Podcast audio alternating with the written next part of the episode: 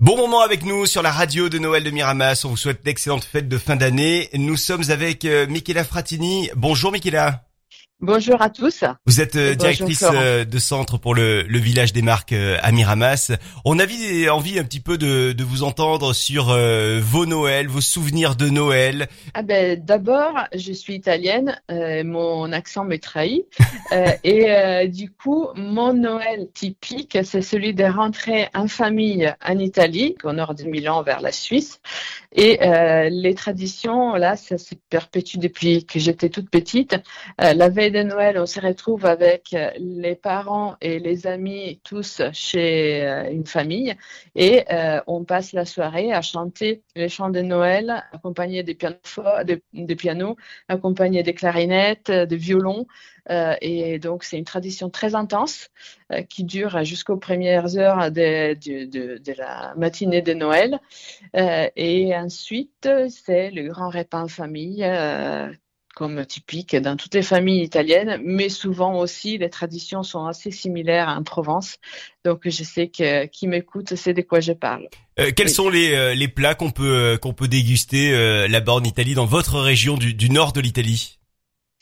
Bah il y a souvent présent les saumons parce qu'on a quand même sur dans le nord de l'Italie. Après on a tout ce qui est tradition autour des raviolis des, des autres euh, euh, types de raviolis euh, qu'on mange dans un bouillon. et puis, bah, il y a normalement un rôti ou quelque chose qui va dans ces esprits-là. C'est les moments des châtaignes, donc souvent la sauce qui les accompagne ou le cèpe aussi, parce que ça aussi c'est plutôt local. Euh, et puis, ben, la tradition euh, du dessert, c'est typique, c'est les panettone, euh, pour, parce que c'est les, les, vraiment les desserts de Noël de Milan, ou les pandoro, qui est la variante briochée couverte de sucre glace. Sans les raisins, hein. Exactement. C'est ça la différence. Et qui est typique des Véronnes, en effet chaque région, en effet, pour Noël, a ses traditions. Donc, on peut même faire des variations en cherchant d'autres traditions locales. Euh, et, voilà, après les fruits secs, donc ça rappelle un peu les 13 desserts hein, provençales, euh, mais euh, c'est tout ça.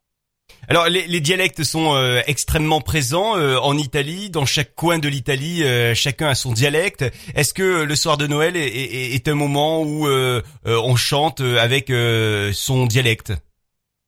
Euh, pas spécialement dans le nord d'Italie, qui était terrain de conquête euh, depuis des siècles par les Autrichiens ou les Français. Euh, du coup, on a un peu perdu dans mon coin cet esprit-là. On chante plutôt dans plusieurs langues européennes que, que, dans le, le, patois local. C'est une tradition qui est beaucoup plus forte, par contre, dans le sud de l'Italie. Ça, ça, oui. Euh, dites-moi, vous n'êtes pas loin, vous n'êtes pas loin des, montagnes hein, quand vous êtes euh, quand vous êtes là-bas. Du coup, euh, est-ce que Noël peut rimer de temps en temps ou régulièrement avec avec ski, avec sport d'hiver? Alors, euh, sur le lac majeur, en dépit de la chanson, il ne neige pas souvent. Donc, euh, on ne voit pas forcément la neige en centre-ville. Par contre, oui, les montagnes sont couvertes de neige. Euh, moi, ma passion, c'est le ski de fond.